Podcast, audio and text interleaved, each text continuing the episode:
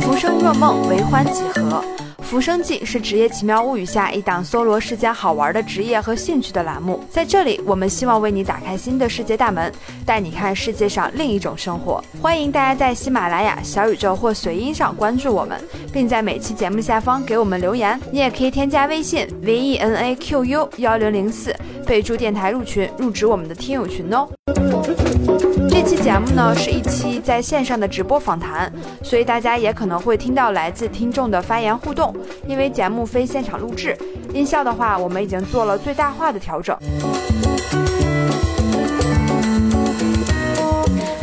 直播间的小伙伴们，大家晚上好，我是小薇，欢迎大家今天晚上来到直播间哈。我们今天晚上有请到的这位嘉宾呢，他的职业真的是非常的奇妙哈。大家可以看到他的名称叫做水果猎人啊，相信很多听众可能都是第一次听到这个职业。那在《水果猎人》这部纪录片中，导演张导就形容水果猎人是一群热心人，热情而放纵，聪明又古怪。那到底水果猎人的工作是做什么的呢？让我们有请出百度签约作者也也。是百度上最懂水果的人，水果猎人杨小杨杨老师上麦跟我们打个招呼，做个简单的自我介绍吧。哎，大家好，谢谢小魏啊。大家好，我是水果猎人杨小杨。哎，我现在是咱们百度的一个普普通通的创作者，目前在全网主要是在水果这个领域深耕。嗯，能够希望通过一些更多更好的水果作品，让更多人认知到水果的丰富和美好。呃，希望大家多多支持哈。有什么水果相关的问题，也可以在今天问，我会试着去回答，好不好？杨老师很谦虚了哈。我之前看到您自己在这个视频里也提到过，您不是在吃水果，就是在吃水果的路上。那水果猎人这个职业具体是做什么的呢？您能跟我们分享一下吗？嗯，最开始其实比较早的时候呢，像国外他们是，嗯，像有一些有钱的。这些这些贵族哈，他们自己想吃水果，但是哎，又又没有那个时间，他们的身份哎，比如说他欧洲的皇室啊，他们身份他不方便出去，他就专门雇佣一些人，那些人去派他们去到全世界各地去找各种各样的水果，他们把那个水果带回来。呃，带回到英国啊，或者他们的温室里面去种，哎，这就叫水果猎人啊。如果好的话，还会进行一个推广啊什么的，也就是这种到全世界各地去猎寻水果的人，叫叫做水果猎人。嗯，到了现代呢，是因为之前那个模式已经变了嘛，社会也在发展，现在已经有点变了，就并不是说我们嗯全部人都是为了某一个机构或者某一个人去服务，现在更多的是。我们可能很多的水果链，就我认识的一些哈，我的一些朋友，他们通常是有一个自己的庄园啊，自己是一个果园，哎，想种一些新奇的果子，他们可能会出去找一下。也有一些人呢，就是有爱好，比如他们是医生或者律师，然后为了喜欢吃水果，想要了解不同的水果的味道，就是追寻那种比较奇特的感受吧，或者是想跟水果建立一段。非常美好而和谐的关系，奇妙的旅途，嗯，对他，他们是真的是一堆的热心人。我们这帮人真的是，嗯，大家是都是共同热爱水果的，这个是毫无疑问的。只不过碍于身份哈，碍于社会身份，很多人各种各样的职业，然后都会做自己的事情，反正都是。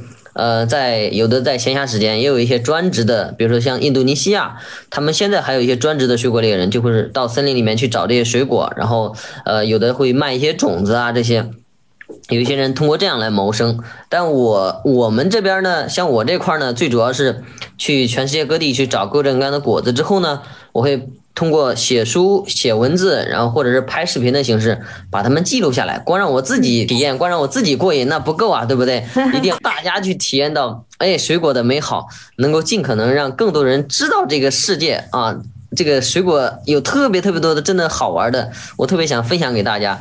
那您提到这个分享，那我就特别好奇了。咱们对每一种水果的测评有什么统一的标准吗？因为我知道，你看，比如说品尝咖啡或者品尝酒都会有不同的维度哈。那咱们水果这边有没有什么样的统一标准？比如说甜度或者酸度？其实是，其实如果是针对商品化的果子哈，我们会更加的严格。你要看找什么果子了。比如说你要想找像国内的话，现在我现在在四川嘛。我要找一种我们四川种的一些，比如说软枣猕猴桃啊，或者红心猕猴桃，我会通过它的外观啊、它的大小啊、它的个头啊、它的这个种植的表面有没有一些瑕疵啊，包括切开之后它里面那个芯儿是不是硬啊，呃，包括它的果肉的那种柔软程度，还有它的风味儿，还有它的甜度、它的酸度，这些都要考虑的。哇，这么多维度。是的，是的，这是对于商品化的果子嘛？这些果子最后要流到商品上，就是流到市场上。成为商品，这种要求肯定要高一点，呃，但是呢，作为一个水果猎人哈，我们其实到了野外之后，有的时候根本就不是说你你想要吃到什么就有什么，而是而是森林里面有什么你才能吃到什么，哇塞，真的有的时候能能见到就不挑了。对对对，这个我们等一下也会聊到哈，就聊聊您作为水果猎人去到各地或者各个国家去这个探寻水果的过程哈。那我们还是先说回来哈，因为您也简单跟我们介绍了一下。水果猎人的主要工作是什么？那其实看到我们今天直播间的这个题目哈，现实还是理想，水果还是面包？哎，就要就聊到您的这个工作选择，如何一步一步成为水果猎人的？那肯定就要从您大学的这个专业开始聊了。呃，我其实当时就是一个标准的理工男呐。啊，理工。对，高考之后呢？我的父母是非常反对我学农啊，或者报植物学啊。其实我对我从小到大对植物非常感兴趣，但是我我父母说，你考那么高的分儿，你再报个农学，你到时候毕业之后还要回来务农，呃，你不这就是死循环嘛，对不对？然后当时为了不浪费这个分数，然后哎，我当时就报了一个国内的一个二幺幺。然后肯定被录取了，嗯在这个基础之上呢，我又报了一个国外的一个学校，报了新加坡的，然后也被录取了。后面呢，我就我就出国拿了那个全额奖学金，去到新加坡读精密制造，造飞机、大炮、航空航天这些的。这是我的，这跟水果真的是完全没有关系，可以说是毫无关系啊，一点关系没有，真的是。但是我非常喜欢制造嘛，其实在我看来，本质上也是有点相通的哈。因为我从小喜欢观察，就是小的时候观察那些植物啊，它、它们、它们都是你没有任何人的干预哈，它们可以长得苹果大体都是相同的，大体都相似的嘛。你也生生产的话也不需要任何的原料，基本上就有点土、有点水就可以了，再给点光照，是不是它就可以长得很好了？哎，它怎么可以做的这么精密而精细的呢？我就我就非常好奇，而且我我个人哈，其实对于这种制造也特别感兴趣。然后当时这个专业也比较好，哎，说这个精密制造嘛，我们当时导师就说，你们将来无所不能，你能看到的、看不到的，你们都可以造。那那所以当时您你看学了这么好的一个专业，而且我知道哈，因为我本身是做职业规划的，我知道精密制造其实未来有非常好的一个发展，而且现实点说，这个薪资水平也是非常高的。那您当时为什么毕了是毕了业之后就选择做做水果猎人了吗？还是工作了一段时间？工作了一年左右吧。工作了一年哦，那为什么后来从精密制造这么好的一个高薪、专业又对口的工作，转变了赛道去做了水果猎人呢？到底是这个现实还是理想？水果还是面包？您当时是出于什么样的考虑，选择了做水果猎人这个职业呢？当时呢，其实我并没有一开始就想做水果猎人，因为当时我我的。我是一个比较理想偏浪漫主义的一个人，就是偏理想化的。我当时就觉得我我这辈子肯定不缺钱，我当时这么想的哈。后面被现实狠狠的打脸了。但是我我当时就觉得挣钱反正应该对我来说不是难事，所以我我就去想尝试更多的可能。而且当时有一个有一个事件，就是当时印尼啊。印度尼西亚那边，呃，苏门答腊烧巴事件，烧烧疤可能大家不清楚啊，就是他们会把当地的那个山给烧掉，然后用那个用那个山灰嘛，用山灰来呃种植一些农田，就在那个山上，像类似于刀耕火种一样的，就是还是非常传统的模式。但是我当时其实是在大学期间一直在东南亚那边探索，去植物园啊，去森林啊，去学习更多的植物，结果就哎发现。哇塞，我们其实有非常多的植物，每一种植物都是一个宝藏。我们对于这些植物的认知还非常有限。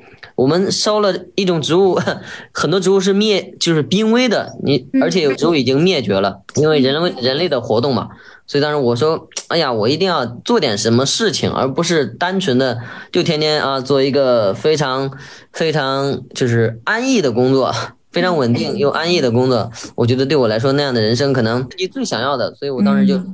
啊！一咬牙，我说我肯定要做出一些选择。目前我不知道我未来的路是什么样的，但是我知道我现在的可能不是我最想要的，所以当时我就放弃我的工作，然后大概停了有半年吧，并没有去直接工作。后面中科院华南植物园就给我伸出来橄榄枝，呃，请我做东南亚植物的引种保育工作。然后那时候我就回借这个机会就回到中国了。回到中国之后，一直在网上做科普嘛，后来发现。我跟他们做植物科普，很多人 都不太感兴趣，人家这个这个评论啊、互动啊都非常的少。但是我每次一讲什么稀奇古怪的水果的时候，一大堆人哇塞就开始围观了，完全不一样。所以从那个时候，呃，我就开始重点的在水果这个领域进行一些一些一些探索，有意识的去探索。嗯，后面就开始就专职的做成水果猎人这个职业。其实我本来准备了一个问题，我想问您说，当时做了这样的一个转变，您现在后不后悔这个决定？但是感觉听您刚才那个分享是完全不后悔的，是吧？不后悔，自己自己做的决定，哪怕再错也不要后悔。年轻没有什么后悔的。那我们聊了一下哈，您是怎么样一步一步成为今天的这个水果猎人的哈，也是非常奇妙的一段经历。从这个本身自己专业做了一年之后，进行了一个非常大的一个转变哈。那您可以跟我们分享分享，就是您作为水果猎人的话，都去过哪些国家去狩猎水果嘛？然后在这个过程中有没有什么就印象非常深刻的一段经历跟我们分享一下？我我分享这个经历之前，我再补充一句哈，就是关于是刚才那个问题，补充一点，我当时在大学期间，其实我。我一直在，我刚到新加坡的时候，我就持续的在累积植物方面的这些信息。除了大学我的本专业之外，我基本上其他的时间全部都用来就是累积这些植物方面的信息。几年之后呢，大学毕业之后，我脑子里面有一个一个初步的植物的一个进化的一个演化树。然后呢，我当时认种应该能够定到几千上万种植物了。所以并不是说我非常盲目的就从一个领域跳到另外一个毫不知情或者毫不熟悉的领域，而是我前期已经是有一定的储备了。大家不要不要想着。没有任何储备就直接往另外一个领域跳啊！我我担心会误导大家，所以一定要补上这一句话。对对对对对，就非常感谢杨老师的这个补充哈，我觉得这个补充真的也是非常的关键。就其实很多人在从一个领域跨度非常大的到了另外一个领域，这个之前其实要好多时间的精力的一个准备的。那接下来请您分享一下您的经历吧，我觉得这段大家肯定也非常的期待哈。从哪说起呢？这个太多。比较有意思的事儿了。之前的那么多年，主要都是因为生活在新加坡嘛，就利用那个机会，因为去新加坡去，比如说去马来西亚，你甚至坐个大巴都可以过去的，就可以出国的，所以非常方便，而且签证啊各方面也都好办。所以当时就借着这个新加坡的机会，主要是核心的是把东南亚那些国家给探索了一下。我是这样的，我是希望能够在世界各地去插小旗儿嘛。我们说的是刷山式的去去学习或者去探索，希望每一个地方都不留遗憾。我去的比较多的，像印度尼西亚、像马来西亚，还有越南啊、泰国啊这些国家，主要是新加坡周边的。新加坡就不用说了，新加坡也真的是，你在新加坡植物园如果迷路的话，在新加坡路边迷路的话，你你你拍一个路边的树啊、植物啊，我就可以告诉你，你你大概在哪个位置。哦，太厉害了，这个真的是人肉定位了。是没办法，太熟了，跑的太熟了，因为当时大学期间。就是干这个事情了，哇，到处跑。嗯，那令您印象比较深刻的吧？这个经历是发生在哪个国家的？然后当时是出于一个什么样的这个事情，什么样的经历呢？其实很多这样的事儿，我跟大家分享一两个吧。嗯，我当时去印度尼西亚的时候，有一次是去苏门答腊岛，一个叫冷山的地方。那个地方呢？那个语言不是特别通啊，嗯，呃，那个他们的向导也非常不负责任啊，有多有多不负责任呢？当时带着我们去上山，然后大家走的都比较快呢。这个向导是留着在后面专门照顾我的嘛，但是我一路上哇，看到都是好多宝贝，好多植物，哎呀，这个也没见过，那个没见过，这个哇，只在只在网上看到过照片，没有见过实物，这次终于见到了。就是非常的兴奋的一个状态，五十米的路，正常一个人很快就走过去了，但是我可能要走一个小时那种，哇，他就非常不耐烦，那个那个向导，他就说，哎，他在前面等我，给我比划一下嘛，他在前面等我，然后我看那个路就只有一条小路嘛，上去下去，嗯，大概意思就是一会儿你从这儿上，我们还反正还是要原路返回的嘛，我说好，好，然后他就在前面呃玩去了，我就在后面慢慢的拍拍拍拍照。一直往上拍。后面我大概走了往前走了有三个小时，还是没有见到那个向导。那个时候已经有点渴了，而且饿了。我说这这向导怎么一直没找到啊？我那时候已经上的很高了那个山，然后呢，哎，我终于到了一个相对平坦一点的地方哈。当时我记得很清楚，有点下雨，雨后雨后呢，它是有一些比较软的泥巴嘛，小水塘一样的一个水边儿，哎，我就看到一个，突然看见一个一个爪子，你知道吗？有点像那个猫咪的那个爪子，但是比猫咪要大好多。天哪！我当时一看，我说，哎，这个有点，我当时一第一眼看到还特别好奇，你知道吗？哎，我说这是啥东西啊？这看挺好玩的。我仔细想，哇塞，嗯。当当时后背一阵凉啊！我当时一阵凉，或者我突然意识到这会不会是老虎啊？因为天哪！因为我们上山之前，当地人是跟我们讲了，说山上有老虎啊，你们一定要小心。我以为是开玩笑呢，我真的以为开玩笑呢，因为沟通上有障碍，我真的以为开玩笑呢。结果哇塞，我我我仔细反应过来之后，因为一旦落单的话，被老虎盯到，很容易被攻击啊！这个超紧张呀，当时的这个情景。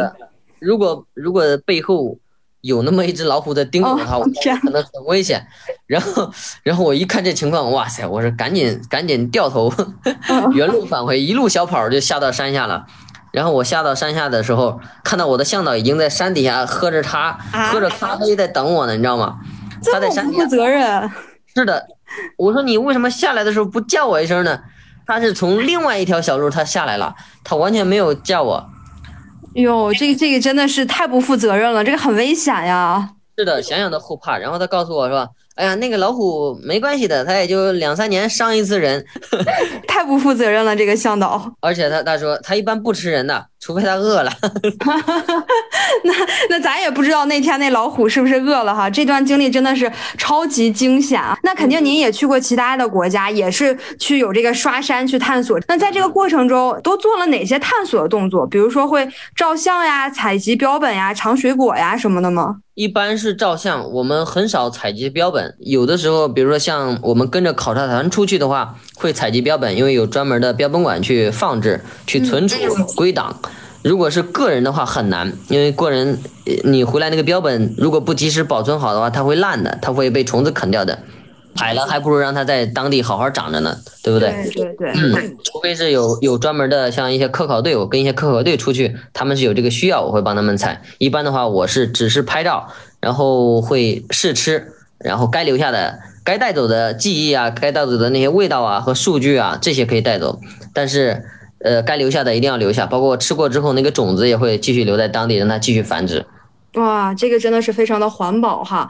哎，那您刚才分享的这段经历真的是超级惊险和紧张哈。那其他的有没有在探索水果的过程中遇到的比较惊险或者是困难的事儿吗？因为我之前看过您的视频哈，就经常会有那种什么遇到蜜蜂呀或者蚂蚁呀之类的虫子。反正对我来说，我是超级怕虫子的。假如说我想做水果猎人，这将是我最大的阻碍哈。我不知道您这边有没有就曾经采摘水果的过程中被这些虫子咬到。过呢？经常啊，我我我经常，我从小就特别招那个蜜蜂，我不知道为什么，就是可能身上的汗，那个那个蜜蜂比较喜欢。有时候会有一些蜜蜂过来趴在你的皮肤上，比如手上，有时候脸上、脖子上。手上的话，我还去控制不去打它，但是有时候脖子上，你根本你就下意识的去拍，你根本就不知道是不是有刺的，然后有的时候一拍，咔，就瞬间就就。脖子就被蛰了，那个就得肿好几天。杨老师，说明您太甜了，所以蜜蜂都比较喜欢你。这真的不知道，我我就是到很多地方，那个蜜蜂就会特别喜欢我。哇，我往我头发上啊，有时候嗯，听到那个声音，哇，就别动就好了，不要动。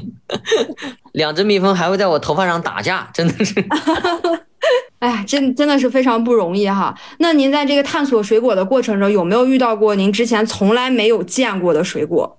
那肯定啊，要不然我去干嘛呀？大自然对我来说，它是充满了神秘和未知。呃，很多人觉得，那你们去林子就不跟我们去逛超市差不多吗？我说完全不一样啊！去逛超市的时候，很多时候你是知道某个商店大概在哪里，你知道它卖什么，它大概什么价格，你可以非常快的走过去，然后得到你想要的东西。但逛森林、逛林子就不一样啊！逛林子就是你完全不知道你下一秒遇到的是什么。而当你真正的是遇到的那一瞬间，它就是永恒。那假如说你遇到这个水果是您之前从来没有见过的，您怎么能够快速的去判断说这个水果我能不能去尝，它到底有没有毒呀？这个首先呢，如果是非专业人士的话哈，我强烈建议不要吃任何的野果。哦，嗯，如果是你有一定的知识储备，比如说像我们是专门干这个的话，一般是我们都是有一个比较。一方面是经验，另外一方面是比较完整的一个大概的系统的一个演化树。你脑子里面啊，全世界一共三十多万种植物嘛。啊，大概分为哪些目啊，哪些科啊，哪些属啊，会有一个大概的概念。去之前，我们也会对当地的植物进行一个初步的一个研究，就是当地大概有什么果子，我们其实是心里有数的。哪些类群的果子，哎，它的特征是什么样的啊？比如说它是可能是茜草科的，它的叶子是对生的，它有托叶儿啊。如果是桑科的话，它的这个叶子折断之后是有乳汁的，都会有一些这种比较专业的特征。去帮助我们辅助判断这果子是不是能吃的果子，或者是是不是大概率能吃的果子。比如说桑科榕属的所有果子基本上都是可以吃的，还有一些比如蔷薇科悬钩子属的也是可以吃的。哎，我们会有这么一个大的数据在背后做支撑的话，可以帮助我们的大脑进行一个判断，就是。它可不可以吃？吃了之后，它的风险是多高？即便我们确定这个果子可以吃，我们也不会说一下来哇来个半斤一斤尝尝，不会，真的不会。我们一定要遵循的原则就是非常少量的尝试，比如说一一小指甲盖儿啊，尝一下它的味道。可能进嗓子之后会不会辣嗓子啊？会不会有什么扎嗓子不舒服的现象？会不会嘴唇肿啊、过敏呐，或者是身上起红疹呐？会不会有这种情况？或者是肚子痛啊？会不会一般试吃之后试吃一点点，呃，可能大概十几分钟之后没什么大问题，再吃一点点，两个指甲盖这种，嗯，哎，吃进去之后，呃，可能再过半个小时没事儿啊，再加上它本身的味道是香甜的，再加上我们之前的那个经验告诉我们它是可以吃的，或者当地的人。告诉我们它是可以吃，我们是哎有这么一个综合的判断，得出来一个呃这样的结果啊，这个果子是可以吃的，这种是相对比较安全的，我们绝对不会说是不知道的情况下就一下吃太多，要不然现在我也没办法跟大家在这儿聊天了。对，非常谨慎的去做一个判断哈，最终再去决定说能不能吃。你有没有真的吃到过这种毒性比较大的果子？呃，毒性比较大的暂时没有，但是呢。即使我们这么谨慎，有这么专业的一些一些操作步骤哈，甚至在中毒之后，我们会有一些抢救措施。即使是这么专业的情况下啊，我们依然会翻车。哇塞，当时翻车还是在我们中国翻的，你知道吗？在中国哪儿啊？在中国岭南，就是广东嘛。当时我们华南植物园接待了一帮世界各地的，就是番荔枝科的一些植物专家嘛。研究这个科的，因为是这个科本身是我非常喜欢的一个科，里面有非常多的水果，比如说我们常见到的番荔枝，呃，就是那个释迦果嘛，常见的就是这这一类果子。我们当时呢是研究这个科的，哎，就非常喜欢到我们中国的这些保护区看一下这些有什么果子。当然，我们也申请了特别的许可，去到岭南当时保护区，刚好呢看到就是我们番荔枝科瓜附木属的。瓜附木正在盛果期啊，那个果子呃是个副果，就是很多果子长在一块儿的，呃很多小果子长在一块儿，像一个那个什么呢？像一个各种乒乓球吧，插在一起的那种。当时哇塞，很多我们这些专家哈，这些范丽是个专家，哇看到之后非常的兴奋，哇 大家跃跃欲试啊，又拍照又是拍照，拍完之后，哎呀大家说吃一下吧。那我是没有吃过这种果子哈，我就是非常谨慎的看着他们吃，哎。他们吃了之后半个小时没事儿，嗯，然后又一堆专家告诉我，哎，这东西可以吃，你放心吃吧，你有什么不不敢吃的，对不对？吃过那么多果子了，哎呀，我说我说我说我还是比较谨慎的。他们一看他们能吃，他们又告诉我这个可以吃，确实没问题。我查了一下资料哈，还真的可以吃。哎呀，那那那这个比较放心嘛，那就也不能呃太不合群嘛。我就切了一小点儿，大拇手指头那么大一点啊，掰开之后哇，尝到嘴里面确实甜呐。香甜香甜的，然后也没敢吃太多啊，大概吃了三两个吧。嗯啊，三两个，那比平时去测试的那个小指甲盖可多多了。嗯，就多很多，因为当时基本上九成九已经确认它是可以吃的了。哎，但是呢，它因为它并不是说那种吃了之后立马就有很强烈的反应，要要过一阵子，等大概过了十几分钟吧，我突然觉得不对劲呢。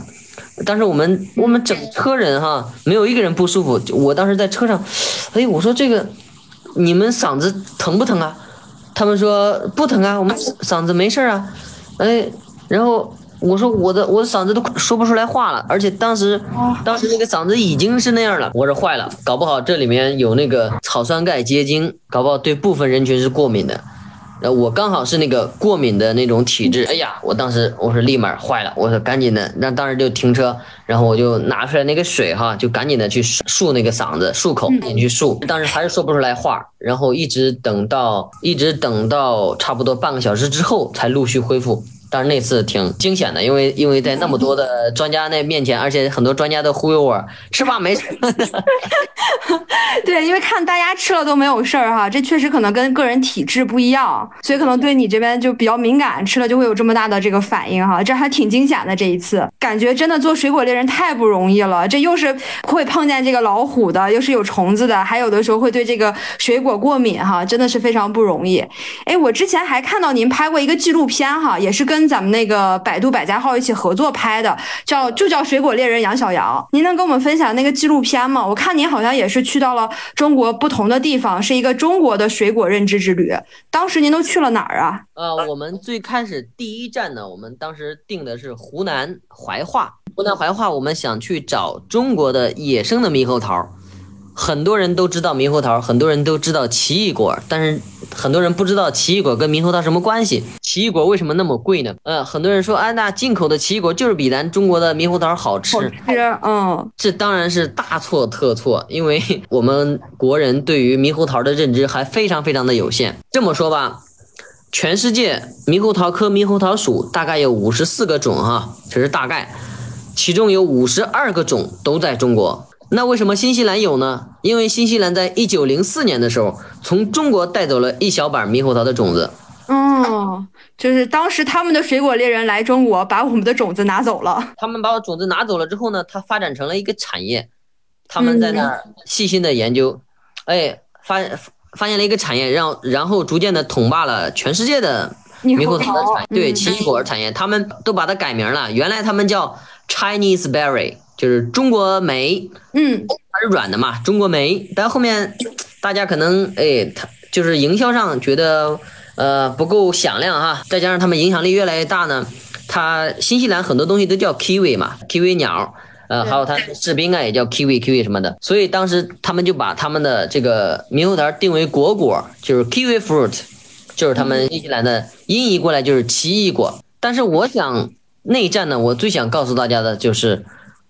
世界上最好吃的猕猴桃，其实在中国。而且很多人小时候在路边吃到的，或者在山上，或者你放牛放羊回来路过，偶尔拽了一把猕猴桃，吃的那个猕猴桃的品质绝对不会比进口的奇异果差，很多时候比他们都要好。我们只是产业化慢了一点，但是过去几十年呢，我们一直在不断的去选育新的品种。我们中国的专家哈，确实也做了非常多的贡献。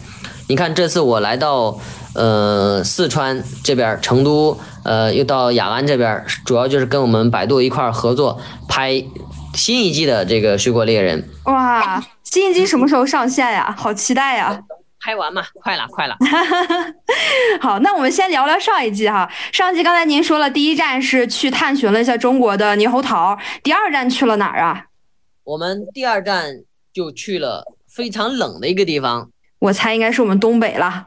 哇，猜对了，猜对了，长白山啊，长白山哦，那边是什么果子呀？我们找一种当地的精灵啊，我们说是精灵，当地的野生蓝莓。很多人吃过蓝莓哈，通常是水果店里面非常高档的水果，但其实很多人不知道蓝莓在我们中国也是有野生的。很多人都觉得蓝莓都是外国的，外国的一定好，怎么怎么样？其实真的是一个误区。很多时候，我们对于自己的资源哈了解的都不够多，所以我一定要想着让更多的人认识到，哪怕在非常寒冷的东北长白山上，也有非常重要的野果，可以让我们让我们吃，就是能够造福我们中国人。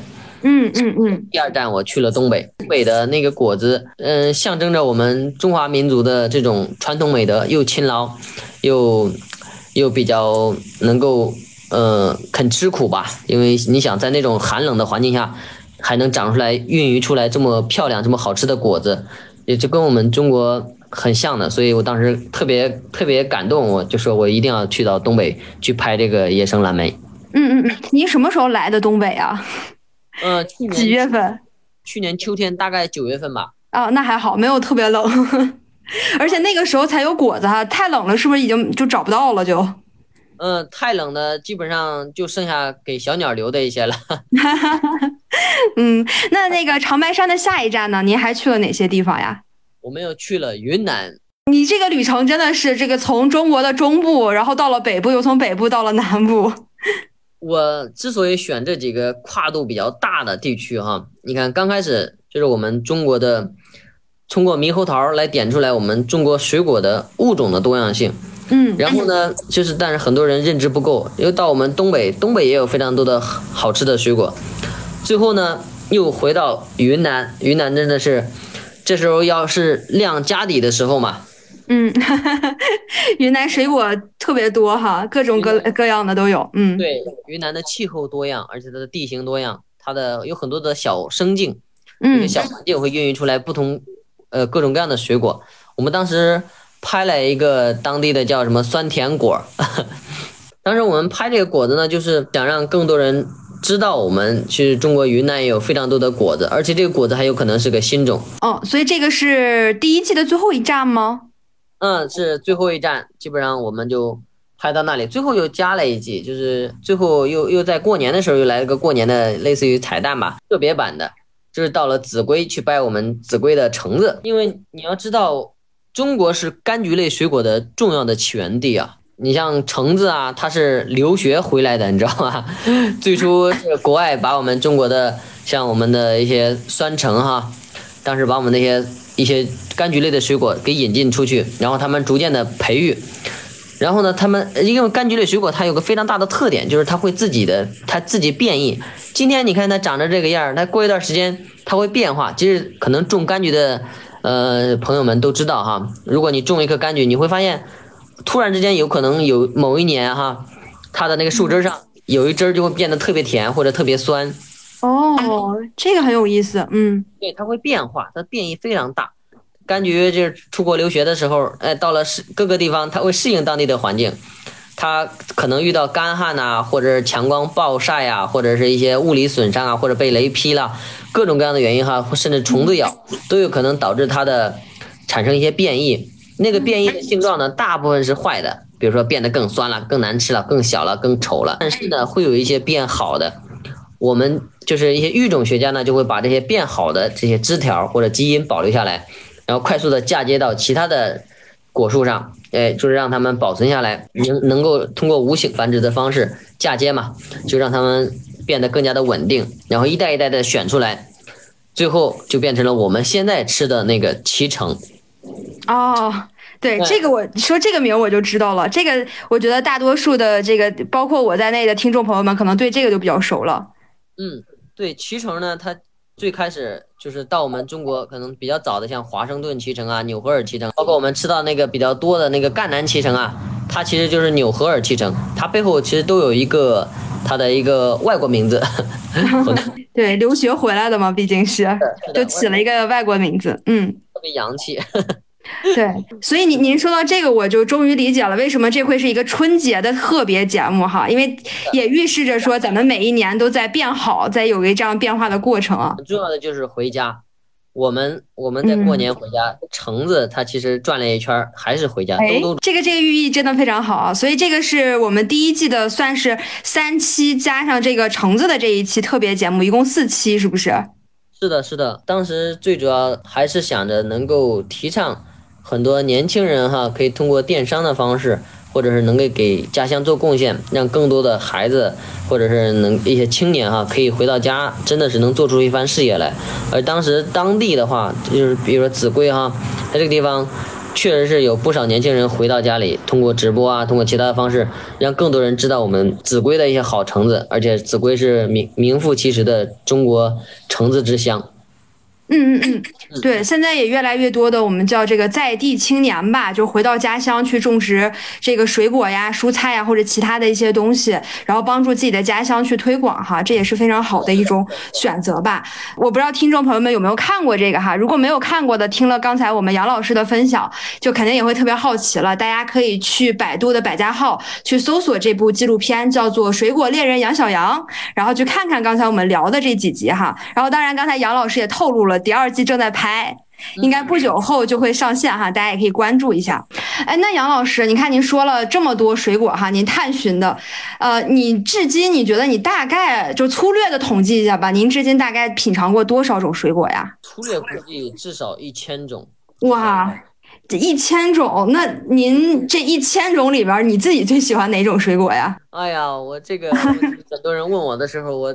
哎呀，我总是真的很难回答，太难答了啊！真的都喜欢，并不是说某个果子酸或者苦我就不喜欢它了。我不想把我作为一个那种那种评判官哈。我觉得对于大自然而言，我是非常微小的一个存在，我没有资格去做任何的评判。我只能说我是一个见证者，我是客观的去把它们的味道、它们的形态、它们的故事呈现出来。我没有资格去做评判，我没办法说我最喜欢什么果子，在我眼里面他们都好，我我都都很喜欢，没我能见到任何一种我都非常的荣幸。嗯，都是好果子。我之前也是看到您视频里面提到过什么果子最好吃啊，最好吃。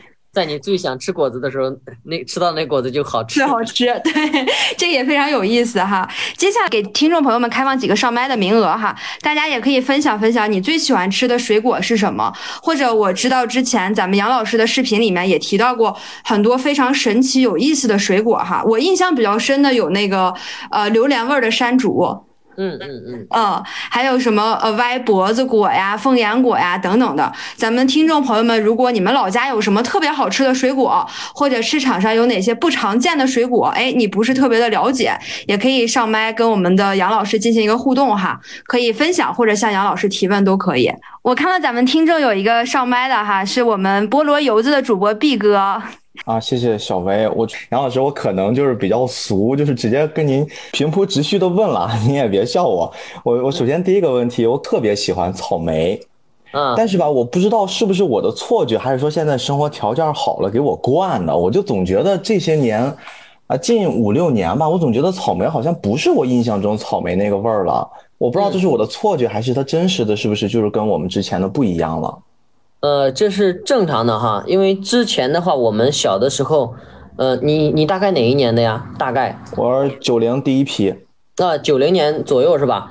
大概在那个时候呢，我们小的时候吃到的品种和现在的品种是有非常大的改变。我们小的时候吃的是那种叫做甜查理 （Sweet Charlie），哎，当时可能大大家觉得这个品种哇又丰产又好啊，但是它不是特别耐运输，但是草莓味比较浓郁，哎。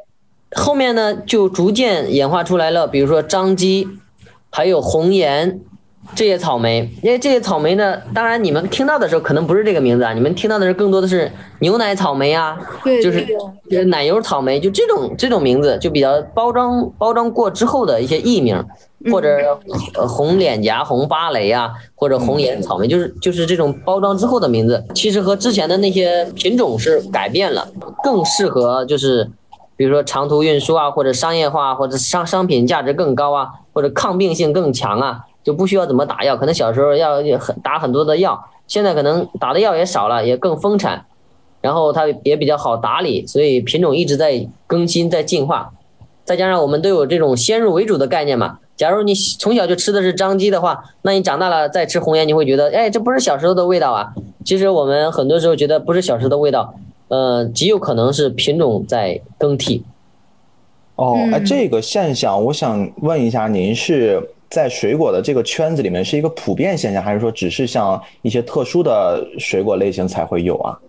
呃，是一个普遍、相对比较普遍的现象啊。一些像小时候吃的香蕉，可能和现在吃的香蕉味道也不一样，因为现在你光看香蕉的话，现在的小的时候可能就只吃过一个，比如华氏蕉。那个香蕉就是我们传统印象中那个印形象嘛？你看现在有火龙蕉，还有那种那种小米蕉，各种各样的味道，就是各各种各样的形状嘛，各种各样的颜色。但是因为品种在逐渐变得更多，我们未来的选择也更多了。到将来，我们就是现在的这些小孩子吃到的味道，和我们小的时候吃的味道肯定不一样嘛。要不然，我们的这些育种学家干什么呢？明白了。哎，我毕哥，毕哥，我多问一句哈，你说那个味道不一样，你觉得现在更好吃了，还是说没有小的时候吃的好吃了？我说实话，没有之前好吃了，但是有可能是因为。那个可能记忆的味道会有加成，因为我最近干了一件特别傻的事儿啊！我最近在网上买了一个小时候我们的辣条，有一种叫辣骨头啊。我买了之后，我觉得啊，我好想吃啊！有一天我就搜，发现真的有卖的。我买了之后发现，嗯，不对，还是不是那个味儿，味儿不不一样了。对对对，可能。所以我其实刚才想借这个问题，我稍微拓展一下，问一下杨老师，杨老师，我可不可以这么理解，就是在咱们虽然经常见的一些水果，虽然现在比我们小时候种类多了很多，但是按照您的这个说法，是不是原则上有？有一些味道，就是一旦没有了，就再也回不去了，是吗？因为时代的不一样。嗯，不敢说再也回不去吧。这些主要是还是还是市场的一个导向的问题。如果如果市场上现在主流的还是原来的那个味道，那肯定还是会持续保留下来的。但是在主流资源库啊，还是可以会找到这些品种的。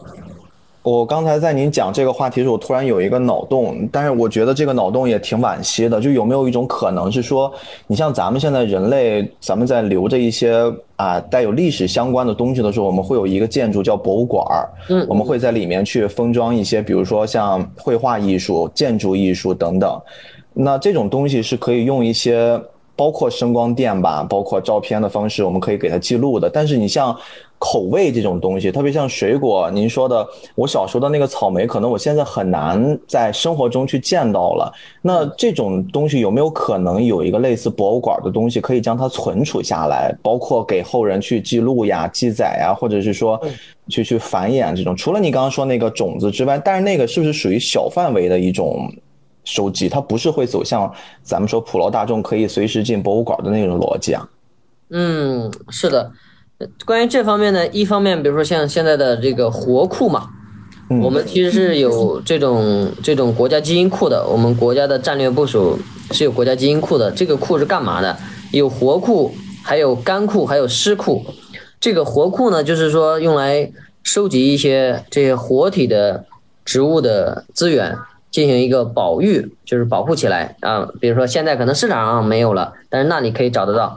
可能几十年、几百年之后人们想要回找回原来那个味道是可以找到的，哦，嗯，然后还有一些，比如基因库，就是就是直接提取出来他们的基因，呃，把他们基因序列给搞清楚了，哪怕是将来它灭绝了，可能我们知道它的序列怎么排，将来有可能还是可以把它复原的，甚至我们可以通过这种技术方式去复原一个猛犸象，这是都是有，但是这是在理论状态啊，嗯，至于你说的这个通过电子的方式去。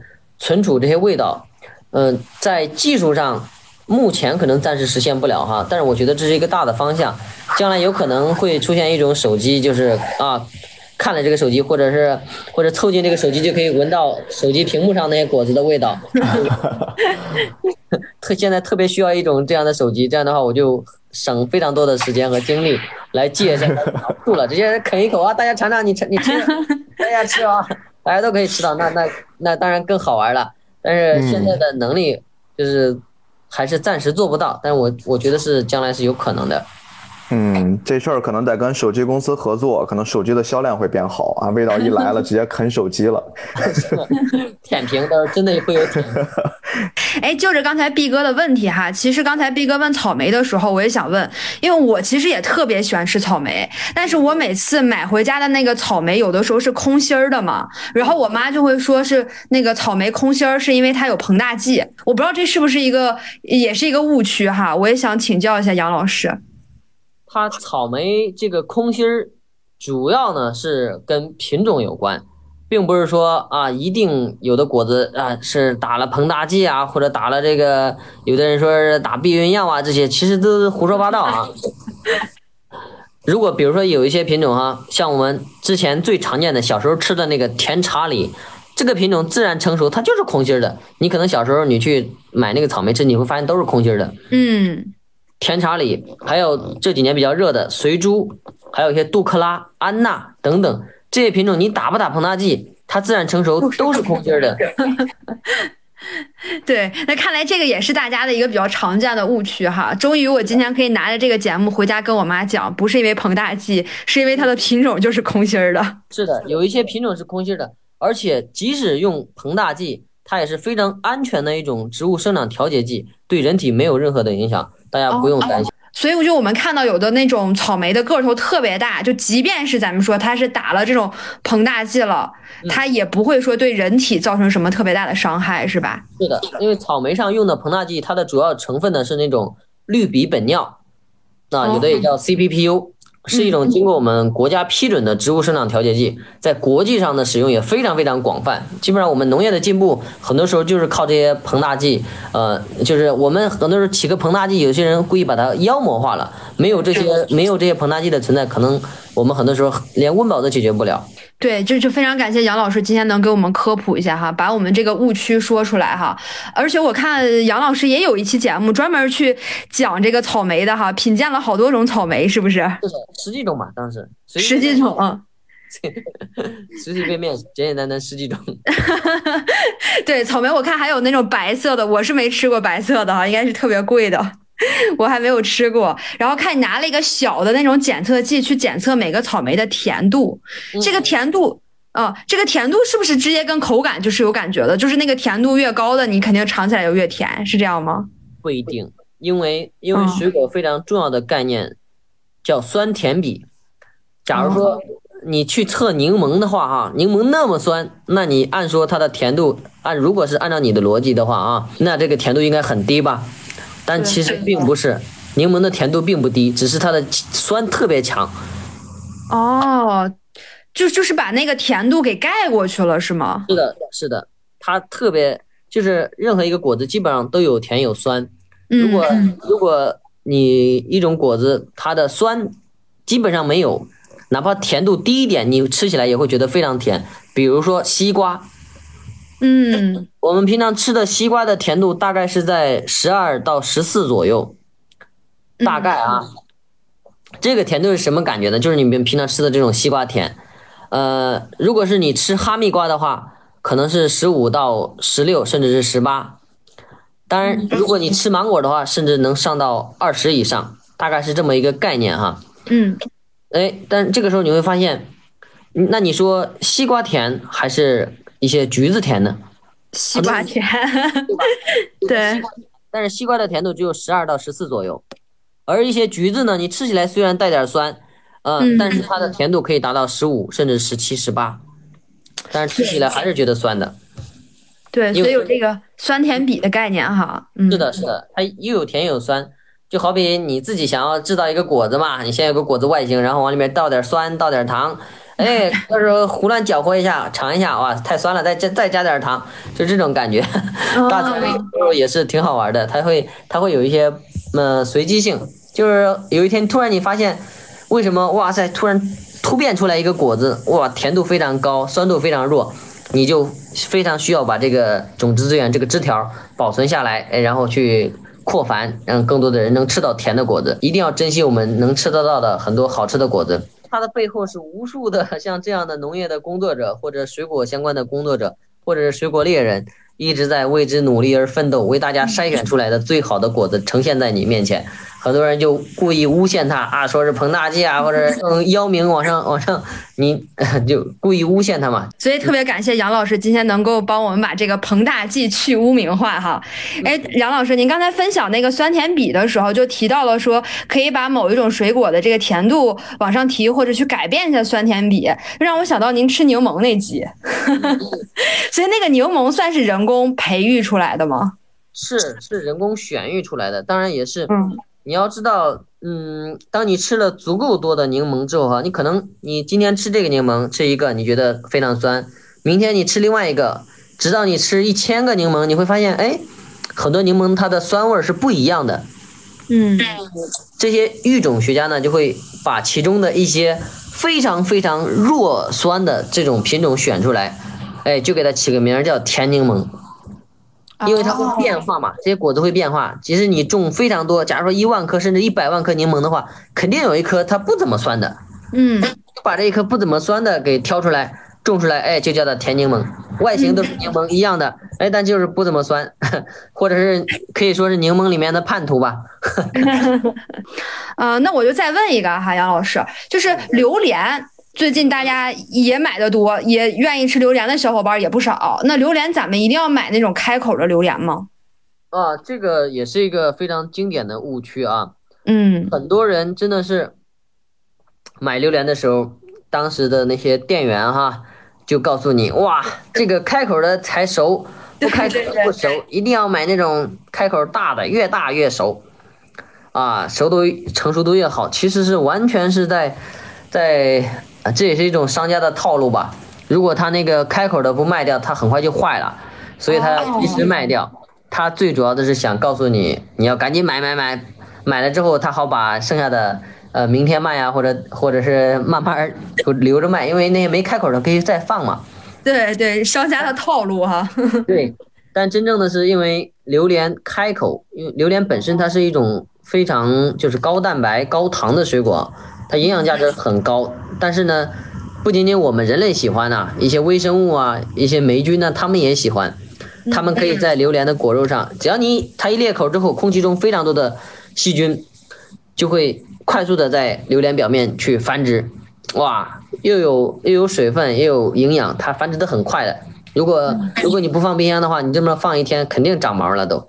嗯嗯嗯，哎，那杨老师，根据这个逻辑，是说越甜的水果越容易腐烂吗？嗯，也不一定要看它本身的一个抗氧化能力。哦，这个是要再说的细的话，就就非常麻烦了。我们暂时大概记住，并不绝对。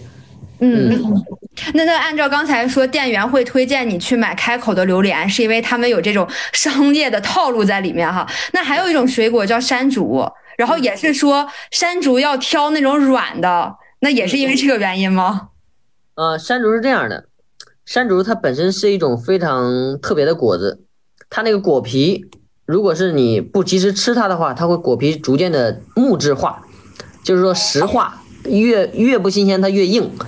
嗯，所以你去挑山竹的时候，一定去捏一下那个果皮哈，呃，捏一下果皮，如果是轻轻一捏。它有有一点柔软又有弹性，那种果皮是那种果子的状态是最好的，就直接挑那种，一挑一个准。有时候你看那个饼哈，或者是看那个它的萼片，就是小叶子，也是挑不准的。因为你有时候即使看着新鲜，但是那个果子其实摸起来硬邦邦的，往桌子上一磕，刚刚刚。有的人有的人吃山竹要随身带一个锯子或者一个斧头啊，才能把它。之前真的有粉丝这么问我，就告诉我说：“哎呀，我每次挑山竹都是挑硬的，总觉得这种硬的才会好吃，哎，一放就软了，跟那个猕猴桃似的。其实完全相反啊，就完全相反。”好，所以挑山竹，我们应该挑软的、有弹性的这种比较好吃哈。对，果皮软有弹性的，因为它是一种呃自杀型的水果。如果是你不吃它的话，它会逐渐自闭，要把自己给干掉。对，趁着它自闭之前，大家可以赶紧去挑这种软的、弹性的去买哈。嗯，我觉得这个挺有意思的。杨老师跟我们科普了这么多误区或者这些实用的小技巧哈。然后您的粉丝比较常见的会问您一些其他的一些误区都有什么？呃，比如说他们会问车厘子和樱桃放一放会不会更甜呢？啊，我觉得这个按照我的实践经验，我觉得好像是吧？是不是？不会的，因为它车厘子、樱桃哈这些这一类水果是那种非呼吸月变型水果，就是不是嗯。不会后熟，它在树上摘下来多甜，你你往后的话只会越来越弱，它那个糖会分解，越来越不甜，就是这就为什么我们吃樱桃、吃车厘子一定要在树上吃，那种新鲜的越新鲜越好吃，又硬又脆又又又吃起来又甜，哇，那口感又好。嗯，看来这也是一个比较常见的误区。反正我们家买了这个樱桃什么的，都是放一放，用我们家人的话就说困一困再吃会更甜。它跟跟柑橘类水果不一样，你像柑橘哈，柑橘类水果很多你要困一下才会更甜。但是但是这个呃像车厘子啊，它一定是新鲜的摘下来的最好吃。嗯嗯嗯，还有一个也是我自己特别爱吃菠萝，但是我每次吃菠萝都会有那种就是扎嘴的那种感觉，然后我们都需要拿那个盐水去泡，呃，理论上呢，盐水并不能解决根本的问题。菠萝扎嘴主要可能有两个原因哈，现在主流的认看法，第一个原因就是有草酸钙针晶体，就是它会像很多一个非常锋利的针晶一样，小针一样的去扎你的舌头，这就是一个说法。你吃菠萝的时候，其实菠萝也在吃你，它一直在太形象了，对的，对，它不断的扎你的舌头。你你的舌头上的那个黏膜是有限的嘛？它给你扎破了之后就扎到肉里面了，会觉得舌头疼啊，或者嘴麻呀、嘴唇呐，尤其是像嘴唇周边那些黏膜的地方，就是尤其是口腔那个壁哈，不是特别厚的地方，最容易扎嘴，最容易扎的就是那些地方。对对，嗯，一个是它的这种草酸钙真晶体，另外一个就是它们的那种菠萝蛋白酶，它有一种特别的菠萝蛋白酶。一个是法术攻击，一个是物理攻击，有可能是两个同时攻击。对 对，所以一般要处理这种方法呢，嗯，首先我建议哈，最最简单的方法其实是能够通过品种这块儿。其实，在逐渐的选育过程中，像我们现在选育出来的我们台湾的金钻菠萝，这个品种呢，它是非常好的。如果成熟度够高的话。你想啊，菠萝它成长，为什么它要演化出来这么多呃对人类不友好的兵器呢？它不仅对人类不友好啊，它也要通过这种武装来防止虫子啊或者当地的一些动物去吃它。等它完全成熟的时候，它会迅速的把这些防御武器全部都卸下来，然后基本上就就不扎嘴了。那个时候他就是想让更多的动物帮他传播，变得好看又香又甜，然后动物吃了之后呢？那个种子在它肠道里面过一圈，然后就帮他传播到远方了。这是菠萝的小心思啊。嗯，非常的奇妙哈。那假如说我我买的这个菠萝，它就是不是那种比较好的品种的，它就是会扎嘴，咱这有什么解决办法吗？有的，有的。科学的解决方法就是你要把那个菠萝切好之后啊，比如说可以切成小片儿或者小块儿，然后放在六十度左右的温水里面泡一下几分钟。你再去吃的话，嗯，你可能会觉得口感上会有点变差，可能是少了一些酸味，毕竟泡了嘛。对。但是它是基本上是不扎嘴了，因为它会破坏里面的那个草酸钙结晶和那个菠萝蛋白酶。嗯，赶紧拿小本本，我记下来了。这真的是帮我们这些想吃菠萝但是又觉得扎嘴的人，这非常大的一个福利哈。对，如果你实在实在觉得不好吃的话，你可以菠萝炒饭嘛。对对对，也是一种方法哈。菠萝咕老肉 啊，对对对，有很多其他的这种方法去把它做掉。是的，是的。嗯，哎，杨老师，那咱就说点实际的哈，这不马上也到秋天了吗？秋天这个季节，按理说应该是丰收的季节了哈。就现在有什么应季的，然后又特别好吃，建议大家可以去买的高性价比的水果呢？像现在我首推的是猕猴桃。猕猴桃真的是，如果你出了中国哈，你没有任何一个地方可以像中国这样可以买到质优价廉的果子，就只有中国。全世界现在，如果让我非让我选一个吃水果的天堂的话，我毫无疑问这就是中国，当之无愧啊！很多人吃果子觉得哇，我们国内果子不好吃，其实完全是一种误解啊，只是你没有吃到好吃的而已。现在这个季节，我们中国的猕猴桃大量的上市了，我推荐大家可以在网上搜一种品种，叫做翠香。猕猴桃，翠花的翠，香味的香，或者是搜那个红杨猕猴桃，翠香是绿心的啊，像子弹头那种形状的。然后红杨呢，也是全世界第一款红肉的猕猴桃。你想啊，当时在奇异果统霸全世界的时候，我们中国竟然推出来了一种他们完完全没有见过的红肉的品种，一下就震惊了全世界。当时就是这个红阳猕猴桃，哎，这两个猕猴桃的产地是哪儿？是我知道您在四川那儿，是四川吗？四川主产的是这种呃红心的红阳，但脆香的话是要去到陕西吃最好吃。周至县的脆香是非常出名的。对，现在这个交通也方便了，网络也发达了，相信想要吃到的话，大家在网上一搜，应该都能搜得到，都可以买得到了。是啊，你现在全世界各地能够想到。坐在家里面就可以吃到千里之外的果子，也就只有中国了，只有咱中国有这个福利，其他国家我去了那么多的国家没有见到，即使有的话也是非常高贵的成本，非常非常贵，光运费可能是果子的多少倍，我们国内多便宜啊！哇，网上下单之后三两天到了，啊，真的是太太舒服了，太安逸了。对，咱们这个保鲜冷链技术也特别的发达哈，所以这个都能吃上新鲜的水果，很幸福。嗯，是的，像猕猴桃之外呢，比如说各地的苹果也慢慢开始下来了，还有石榴，像突尼斯石榴，四川还有一些攀枝花芒果。哦，芒果，哎，芒果也是这个时候下来。呃，这个时候。芒果基本上都已经过季了，但是还有一种晚熟品种还在，还在支撑了我们这个 中国人的芒果的一个一个热爱。的，就是这个凯特芒。现在的凯特是可以了，而且价格都不贵。今年的我感觉今年很多果子都不贵，所以大家可以放心的吃啊。再慢慢的，嗯，可能到一些突尼斯软籽石榴，云南的突尼斯已经开始下来了。我一聊这个我就饿了啊，就饿了。我刚想说，我这一直在这儿擦口水。您刚才也说到了苹果哈，因为我老家是东北的，然后我家是大连的，所以大连其实也产苹果。我特别想让您再多讲两句苹果的事儿啊。苹果其实我们中国现在主产的这个主流的品种还是富士嘛，但是富士和富士也不一样。你像新疆阿克苏。呃，他们的富士也不错，因为它的气候条件嘛，它的基本上糖度都可以达到十七。你像论品种多的话，像山东啊、大连呐，其实也都挺多的。还有山西、陕西，包括云南，一直都有非常不错的。云南的昭通的丑苹果也是很甜的，很好吃。别看其貌不扬哈，它特别有苹果味，而且甜。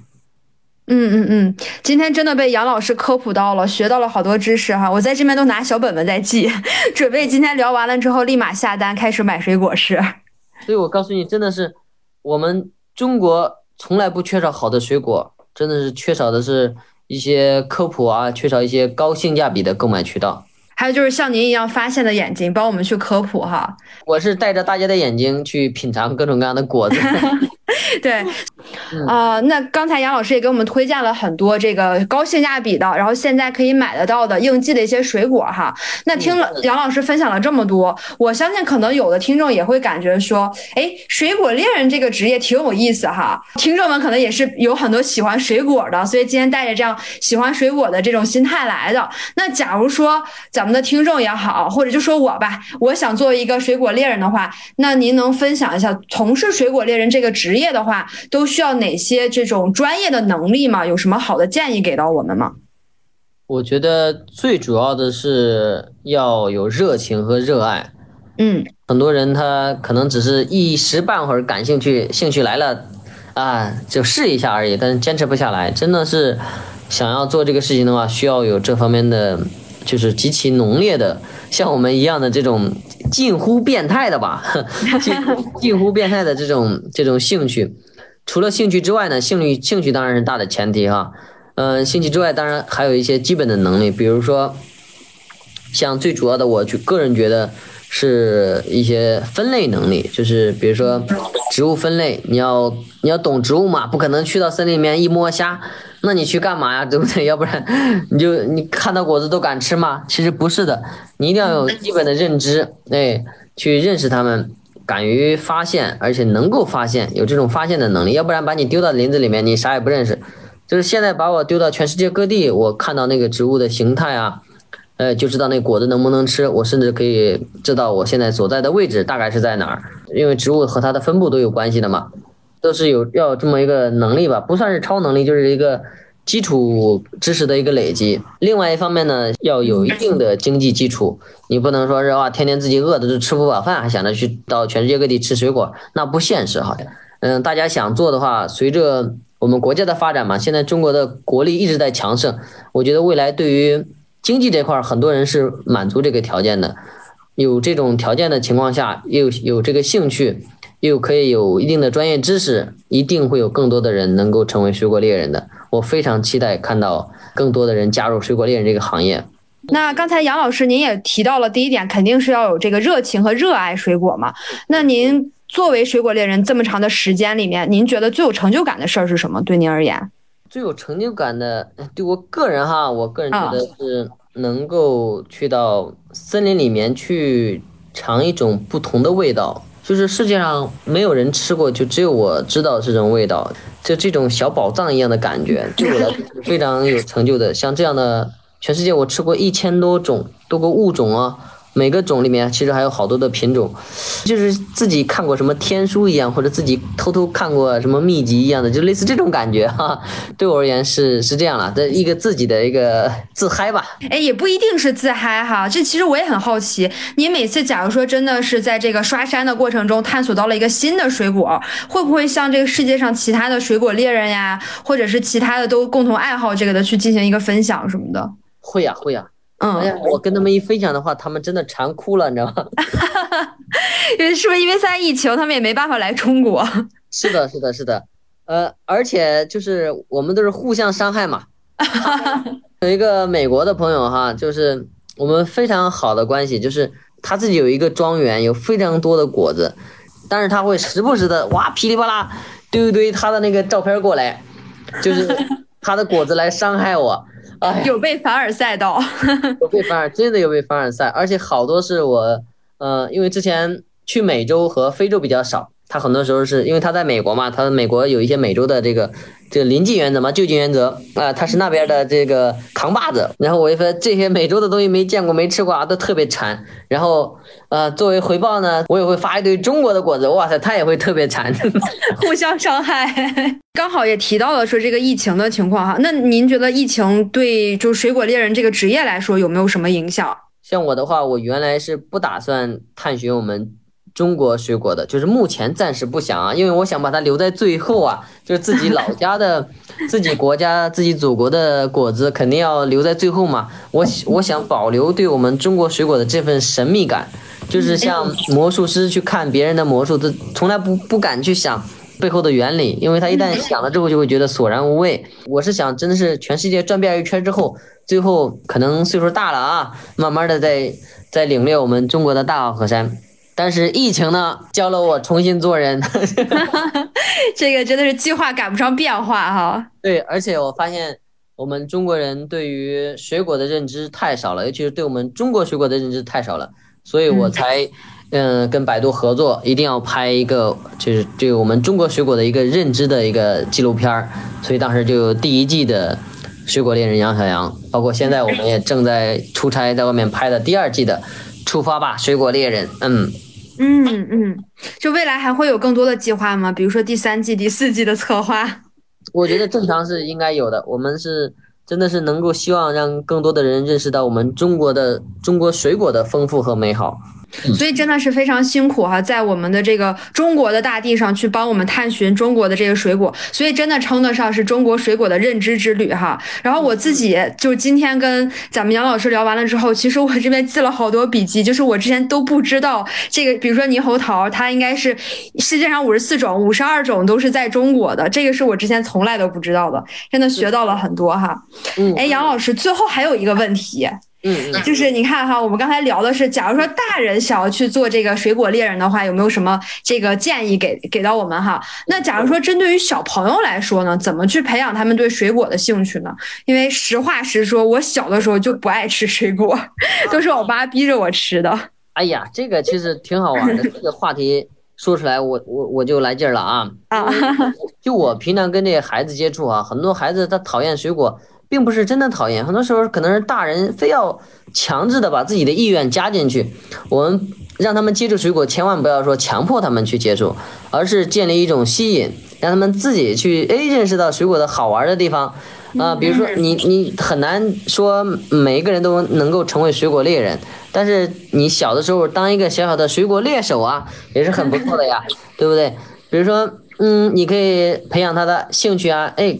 有一些香蕉啊，一些橘子啊，或者什么样，哎，你可以叫它打开看里面的这个结构啊，为什么橘子会长长成这样的形状？为什么它会有这种皮来保护它？它的果皮上为什么会有这些这些油脂啊？或者为什么一些果子像椰子长那么厚的壳啊？因为它是在海边长的，它需要在海上漂流，然后传播到下一个地方，所以它一定要有厚厚的壳来保护自己在水海上长期的漂。啊，飘到地方了它才会长。有其实跟水果相关，有非常非常多的好玩的故事，有意思的事情，而不仅仅单纯的你就是想让它摄取一点维生素。通过一些诱导吧，就是让他们慢慢的接触水果，甚至比如说从身边的水果开始打卡。哎，小孩特别有这种收集癖哈，呃，尤其是稍微有一点认知能力之后，他们会有这种收集的概念。我现在正在写的一本书哈，其实也是针对小孩的初级的这种水果打卡，让他们去搜集一些。呃，比如说身边最常见的西瓜呀，只要切吃过西瓜之后，哎，你觉得它什么味道？甜度大概是几分啊？给几分？可以让他们去打个分儿。吃完这个西瓜之后会扣一个小章，或者他们自己签个名啊。好了，我这个吃完西瓜了，我捕获到一种水果，然后他就会有兴趣再去捕获另外一种，比如菠萝呀，甚至香蕉啊、橙子啊、葡萄啊、桃子呀、杏啊、李呀这些，哇塞，他会逐渐的去探索这个世界。一旦他开始这方面的世界之后，后面的事情你都不用管了，真的，他们自己就会发动自己的大脑啊，自己的这种探索能力。小孩子的精力是非常的旺盛的，一旦他们之后，他们真的就是会有无限种可能。对对对，哎，杨老师，您分享这个太好了，我觉得这个想法真的是太赞了。如果我小的时候有这样的一个打卡收集水果的书，我肯定特别喜欢吃水果了。搜集之后，我们我们还有本身书里面会有照片嘛，会让他们看到哇自己的一个成就展一样的哇。我目前当然也在细化它这个呈现的方式，希望大家到时候可以关注一下。当然到时候我们也会在百度动态上去发，让更多的人知道嘛。嗯，太好了，太好了！我觉得这件事情真的是非常的有意思，不仅仅是说让他们愿意吃水果了，让他们去进行一些探索，从小就会这个对水果呀，对这个世水果世界有一个自己的一些想法哈。水果本身呢，它是对我们人非常有益的一个存在，但是我们从小到大一直没有专业的书籍去教我们怎么去认识水果，水果的营养价值全部没有，你对水果的知识基本上都停留在。停留在水果摊儿的这种水平上，其实我们是需要有更多的渠道，更多专业的、准确的渠道去了解水果的。所以这也是我们在做的一个事情。小朋友肯定要长大嘛，他要想探索更大的世界呢，我们还有另外一本书等着他，就是类似于《中国水果地图》，我们在出的另外一本书，就是大朋友看到之后，呃，每年在什么月份，在什么地点可以找到什么样的果子。哇，能够让他们一年四季吃到我们中国产的啊，我们中国产的非常优质的果子，这也是我们在做的另外一个事情，针对大朋友的。所以提前跟大家预告一下，这我已经等不及了。那大家就持续关注咱们杨老师的这个百度百家号哈，就叫水果猎人杨小杨。呃，那非常感谢我们的水果猎人杨老师今天晚上能做客我们的直播间哈，给大家科普了这么多关于水果猎人的工作。那同时也分享了很多水果的知识哈，包括我提了很多我对水果的误区，都得到了杨老师的一一解答。那我相信直播间的听众和我一样哈，今天晚上真的收获了特别特别多。但是因直播时间有限，所以杨老师这边还有很多有意思的知识，包括他也给我们预告的接下来会有的这个第二季的《水果猎人杨小杨》的这个纪录片，还有他提到的两本书哈，大家都可以去百度百家号去关注我们的杨老师。